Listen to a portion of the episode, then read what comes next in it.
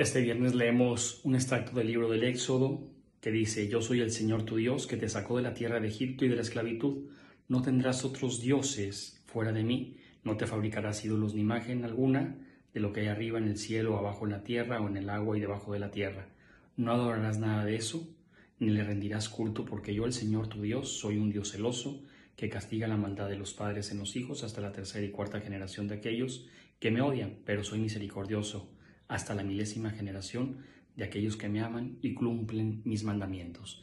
Vemos cómo Dios es sumamente bueno con nosotros. Nos da unas indicaciones y un camino a seguir, pero muchas veces nos distraemos y en lugar de hacerle caso a Dios, le hacemos caso a tantos ídolos de hoy en día, videntes, libros, charlatanes, cadenas de oración. Ten cuidado, que nadie lastime ni engañe tu fe.